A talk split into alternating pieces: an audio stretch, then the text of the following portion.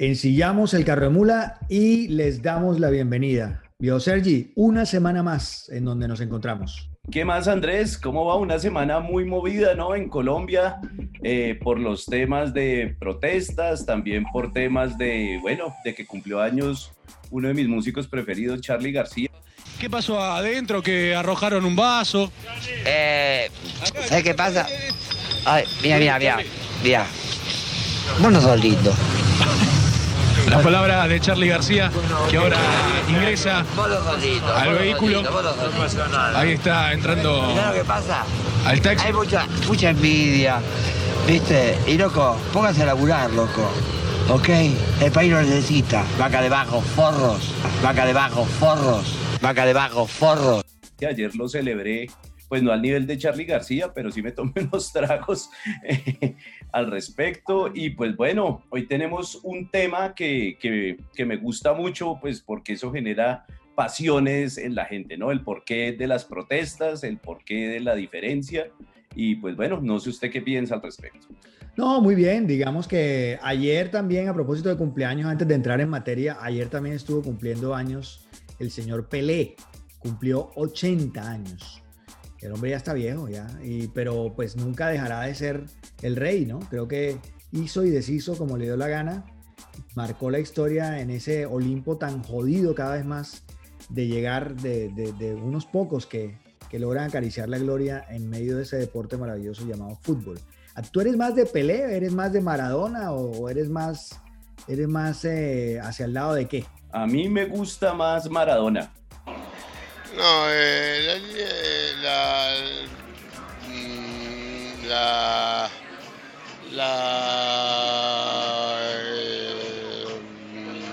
Se me hace que ya en la época de Maradona había esquemas tácticos. eh, Maradona, pues a mí lo que me hace, lo que me vuelve hincha de Maradona, me mama su personalidad, pero como futbolista me gusta mucho esa llegada de, de Maradona al Nápoles y que vuelve al Nápoles un equipo grande cuando era un equipo miserable. Ojalá a James le pasara lo mismo con el Everton, ¿no? Eso Claro. hablaría mucho de su grandeza.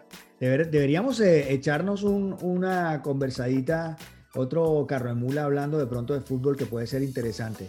Pero digamos que vamos al tema que nos, que nos compete hoy y decidimos llamarle a este podcast, a este episodio, decidimos llamarlo No sea indio. Y básicamente no sea indio porque esta semana y la anterior creo que también se empezó a mover un tema de la minga indígena. ¿Qué era ese- qué es? Lo primero es, ¿qué carajos es una minga? ¿Qué es eso? Sí, eso yo le pregunté a la gente en Twitter. eh, creo que es como gente que trabaja en comunidad por el bien común, ¿no? Eso visto desde el punto de vista romántico. No sé si eso allá se cumple, si no se cumple, pero bueno, eso es como el principio y el ideal de ese principio, ¿no? Que gente que trabaja en comunidad y se ayuda, pues, para sacar a su, a su comunidad adelante, pues. O sea que de alguna manera Carro de Mula es una especie de minga musical. Es una minga, es una minga de internet. Perfecto. Una minga de internet eh, que obviamente no ayuda a nada. Eh, pero bueno, eh, ya que somos esta minga de, de perjuicios, entremos a hablar sobre, sobre los indios. ¿Qué, ¿Qué ha pasado con los indígenas de entrada? Ah, Desde, desde el comienzo se les empezó a tratar mal básicamente porque no, o sea, debe ser bien cabrón que la primera vez que alguien te conoce te confunda y te cambie el nombre. Da de entrada ya le dijeron indios cuando no eran indios. Ya los amparon como si fueran de la India, porque Colón de entrada la cagó. Es como si alguien llegara y te, y te saludara. ¿Cómo le ha ido, señor Ordóñez? ¿Qué más, hombre, don Jesús? ¿Qué más de vainas? De entrada ya te cagan la vida, ¿no? Sí, total. eh, pero yo creo que en esto también juega, o sea, yo creo que es que la gente no ve las cosas como en su contexto y ve todo de una manera muy pasional, ¿no? O sea, esto fue hace 500 años y claro, ahí, ah, toca, toca no, hace parte de una reivindicación que tiene que venir con el tiempo, pero también hay una cuestión como muy naif y como muy adolescente de clasificar todo entre bueno y malo, ¿no? Sí. Entonces el español es malo porque sí, el indio es bueno porque sí, el indio es malo desde otro punto de vista y los otros son los buenos.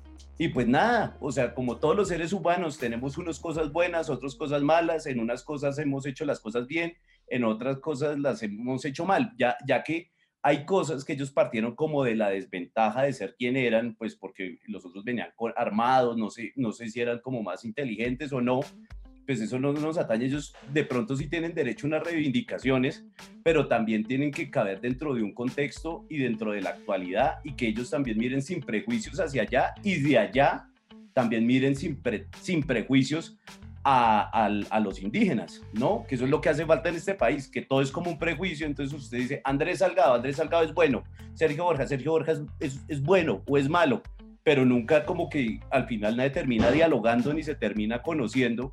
Y pues entonces uno vive es como del prejuicio de lo que es el otro y al final pues nunca va a haber acercamientos y, y si uno se atreve de pronto a conocer lo que tiene el otro, pues uno tal vez se lleva una sorpresa y ve que no es tan malo como cree o tan bueno como cree. Pero en ese sentido, sí soy completamente radical en el tema de que, hombre, la verdad es que también llegaron a arrasar, llegaron a abusar, llegaron a violar, llegaron a, destrozar todo lo que encontraron. Y esa actitud colonizadora y arrasadora me parece que sí necesita de una reivindicación. Pero, hombre, una reivindicación que de entrada eh, parece ser que, que cuesta mucho, porque es que algunos no han terminado de entender que somos una mezcla, una mezcla, como bien lo dice don Juan Luis Guerra en esta canción, que escogimos algunas piezas maravillosas donde hablan de indígenas o de indios, y aquí está esta que es una maravilla, que yo sé que te ha puesto a bailar mucho, esta canción que se llama El costo de la vida me dan ganas de bailar la conchicha en la cabeza. Somos un agujero en medio del mar y el cielo, 500 años después. Una raza encendida,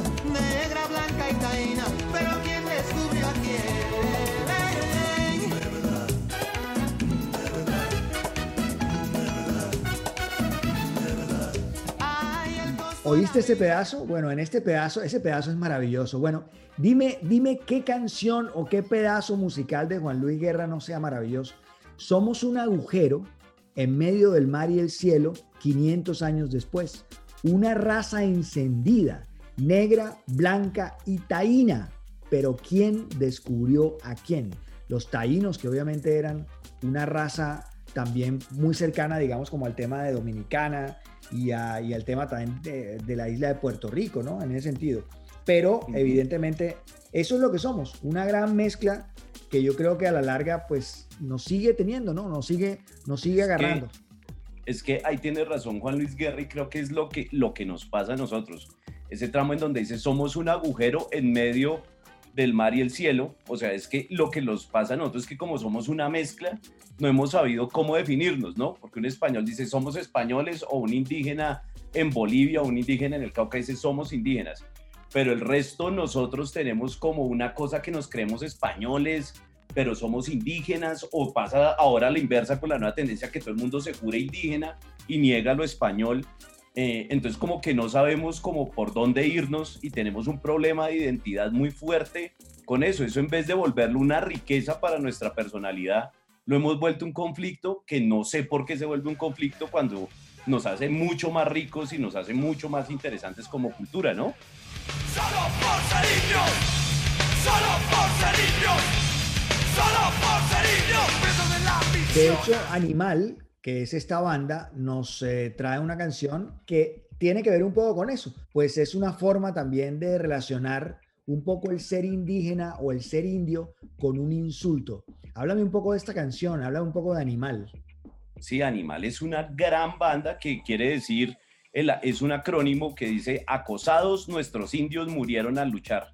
Ya, eh, y se les dice, y ellos se hacen llamar Animales, una banda que fue muy famoso, muy famosa en los 90. Yo la, tuve la oportunidad de verla unas, como unas tres veces en Rock al Parque. Son argentinos, monos, ojiverdes. Eh, uno es, bueno, uno sí es más pelinegro, pero en realidad son bastante blancos y, cantan y cantan esta, esta canción y bueno, casi todo su discurso gira en torno al discurso indigenista que estuvo también como muy muy en boga en los 90, ¿no? Con este tema del subcomandante Marcos y la reivindicación en Chiapas. Eh, estos están como, Animal está como muy emparentada con Biohazard, con Pantera, con Suicidal Tendencies, soy una gran banda, tenía una canción que se llamaba Loco Pro, y pues esta canción habla justamente de, de, de esa reivindicación y de, y, de, y de eso que usted hablaba al principio, que es por qué eh, llegaron a arrasar y pues arrasar con las tierras y que pues ahí justamente usan el término indio y no indígena, ¿no? Sí, Eh, exactamente. Y, a, y a manera de insulto, recordemos este maravilloso momento que todavía perdura en nuestra memoria y que no hace mucho representa un poco esa relación y ese desprecio que hay hacia la raza indígena. ¿Tú te acuerdas del señor Nicolás Gaviria? y no sabe con quién se metió, mal parido. Mal parido. Usted no sabe con quién se metió. Usted no sabe con quién se metió. Mal parido. Y se lo digo. Usted mañana se muere, mal parido. Eso. Eso. ¿Usted también me clava a mí? Sí. pegas a él, te pego porque tú no Sí. tienes por qué pegarle a nadie.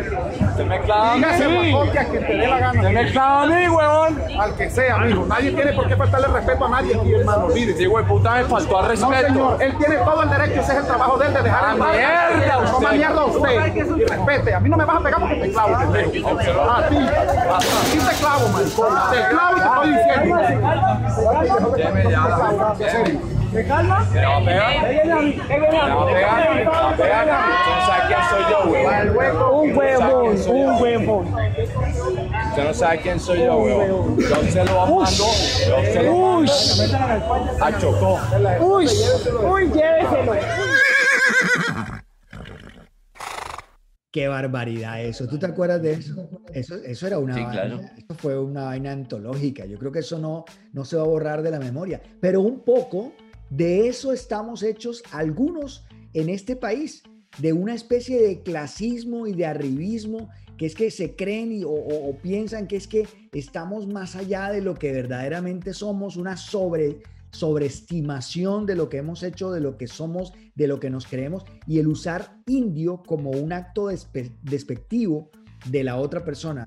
Es que yo creo que, no sé, hay algo como inherente al ser humano que tiene como una necesidad de clasificarse y cuando es visto desde arriba, ¿no? El que se jura burgués, el que se jura aristócrata, pues, pues, o sea, hay gente muy buena también que es aristócrata y burguesa, pero hay otra, otra, pues como también hay pobres buenos, pobres malos, lo que estamos diciendo, pero hay gente que necesita clasificar al otro, ¿no? Entonces, si no pertenece a un colegio, o sea, ¿cómo es que uno a los 40 años todavía le están preguntando de qué colegio salió en una fiesta? En Barranquilla es peor, porque en Barranquilla no solamente te preguntan de qué colegio sales, sino, óyeme, tú eres de los Borja, ¿de dónde? O sea, para ver si el linaje corresponde al linaje de, de estos miserables que se creen evidentemente más que los demás. Sí, exacto. Entonces es como esa necesidad de clasificación y en una época, aunque todavía existe y eso se hace ahora con más disimulo por, por la cosa políticamente correcta, era clasificar al que no era como usted de indio, como si eso fuera algo malo y pues eso, en eso influyó mucho también esa formación cuando nos trajeron la urbanidad de Carreño, ¿no? Que era como esa teatralización de volvernos ingleses cuando usábamos ruana, machete, o sea, esa mezcla de, de lord inglés con indio. Pero eso también me parece que tiene una, un dejo un poco clasista. Es como pensar que sal- salirse el indio es salirse una persona agresiva, es salirse una persona bruta, es que se te sale una persona maleducada, una persona impulsiva, una persona cochina, maloliente. Es como una cantidad de conceptos que parece ser que solamente lo tuvieran los indios. Entonces, uy, se le salió el indio. Es una cosa que me parece que de entrada es bastante castrante y bastante fuerte, me parece a mí. ¿no? O sea, o sea, yo llevo el indio por dentro y por fuera y cuando tomo guaro se me sale el indio bailador, echa chistes, Claro, dicharachero, claro. fiestero y eso es más chévere que no ser indio, pues porque el, el que no es indio es mamón, vive sentado, amargado, le baja la música. Pues a mí sí me gusta que me salga el indio particularmente. Claro. Óyeme, y entre otras cosas también hay algo que, que valdría la pena también pensar, y es el tema también de que eh, a los, esta minga que llegó también fue, eh, fue además de condenada por todo lo demás, hubo tres cosas que me pareció interesante, pero antes de eso, recordemos al gran maestro, hombre, a don Alfredo Gutiérrez, que sí le ve esa belleza a los indios. Les fascinan, por ejemplo, aquellas chicas con los ojos indios. Tienes los ojos indios, gustan a mí. Tienes los ojos indios, como me gustan a mí. Hechiceros y chiquitos, brillantes como el zafir. Son ojos muy pequeños que vienen mucho de esa, de esa raza y de esa cultura. Dime si esto no es, tú que a ti, a ti que se, se te sale el indio, dime si esto no es una cancioncita para bailarla bien amacizada, con una buena compañía, Los Ojos Indios del gran Alfredo Gutiérrez. Con una buena india, con esos ojos hechiceros y chiquitos. Qué bonito. A mí hay una india que me alborota ahorita eso. Sabor. Bueno, pero los consideraron un poco terroristas, ¿no? Entonces pensaban que es que habían infiltrados del ELN y de las FARC y que habían eh, narcotraficantes ahí metidos como patrocinándolos y todo ese tipo de cosas. Y de una vez totalizaron el asunto, o sea, lo volvieron todo absoluto y pensaron que todo el mundo venía en ese... Yo no digo que no estén, yo no digo que no haya gente infiltrada, infiltrados ahí en el Congreso, infiltrados ahí en mi casa, infiltrados ahí en todas partes, pero lo que digo es que de alguna manera es también la necesidad de, de llevarlos hacia, la, hacia, hacia ese extremo que tanto, eh, tanto tú como yo detestamos, ¿no? Es el tema absoluto de considerarlos ya de entrada a todos unos terroristas, hombre, con unas personas que lo que venían era a tratar de conversar. Saludame aquí a la cámara. Todos queremos que, que se vayan para la tierra, que no, que son ignorantes, brutos, tercos, porquerías. Gracias, amiga. Sí, sí, y de acuerdo pues a sus posibilidades, ¿no? Entonces, entonces pues no se puede totalizar como, como siempre. Lo que pasa es que si uno dice eso queda, queda como, uy, es que usted está parcializado, pero, pero ni de un lado ni del otro. O sea, en, en todos lados hay gente buena, gente mala, y a, y a, los que no son buenos de un lado y a los que son buenos. El problema es que no hay el mismo rasero para los que son malos de un lado y malos del otro, ¿no? Ese es como el, el gran problema de, de, de, las cosas. Ahorita justamente está viendo una entrevista que, que, le hace, y creo que eso, ese radicalismo como todo irracional también se, ve la, eh, se presta por las redes sociales. Estaba viendo ahorita la entrevista que le hace Bill Lederman a, a Barack Obama. Y, Barack Obama decía, nosotros fuimos las primeras personas que utilizamos redes sociales para ganar una elección. Y, dice, y, y en eso teníamos un grado de optimismo porque pensábamos que las redes iban a, a servir más para evidenciar la verdad que para decir mentiras. Y ahora estamos viendo todo lo contrario porque las redes sociales sirven es por el algoritmo para, para acentuarle usted los prejuicios que tiene ante la gente.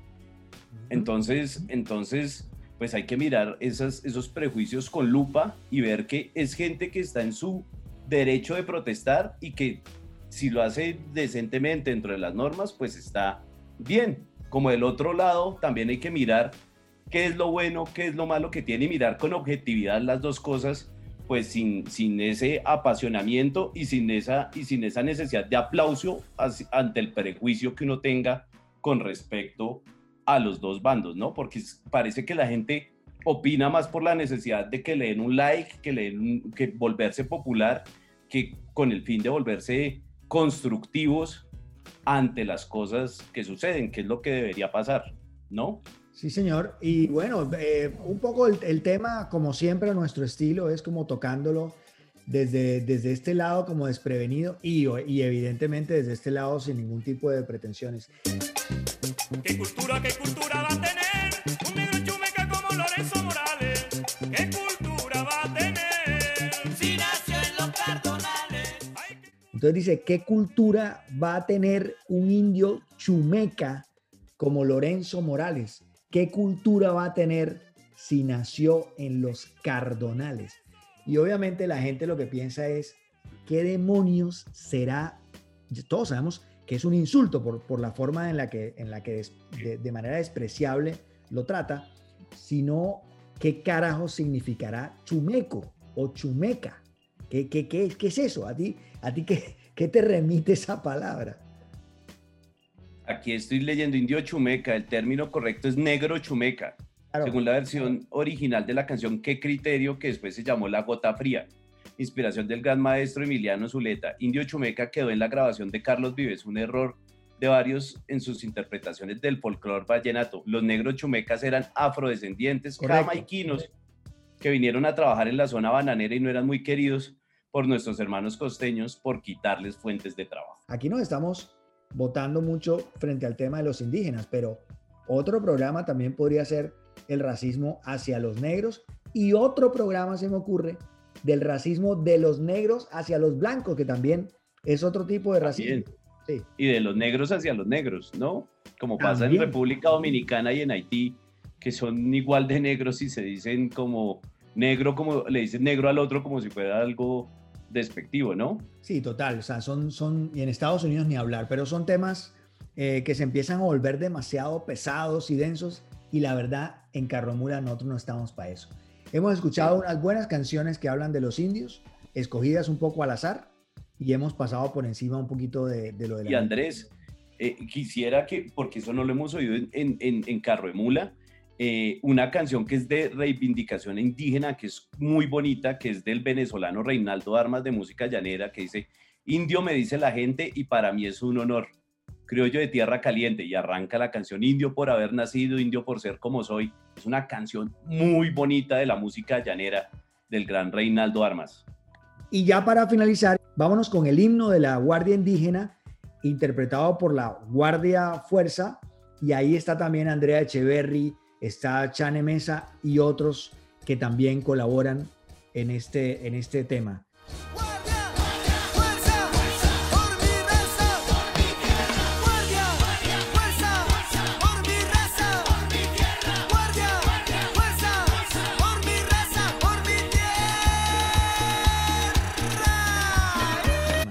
Con eso yo creo que podemos terminar entendiendo que somos eso que decías tú, Sergi, una mezcla que tenemos y, que, y con la que cargamos y con la que inevitablemente eh, terminaremos viviendo y somos parte de eso. Tenemos de un lado, del otro y del otro y ese revoltillo es lo que verdaderamente nos define. Somos eso. Y eso nos hace más chéveres. Dejen de decir que son solo indígenas o solo blancos. O, o sea, no hay nada más chévere que este sancocho que uno tiene. Te mando un abrazo, yo, Sergi, un abrazo grande y nos estaremos viendo en un próximo Carro de Mula. Nos vemos pronto. Un abrazo para todos. Chao.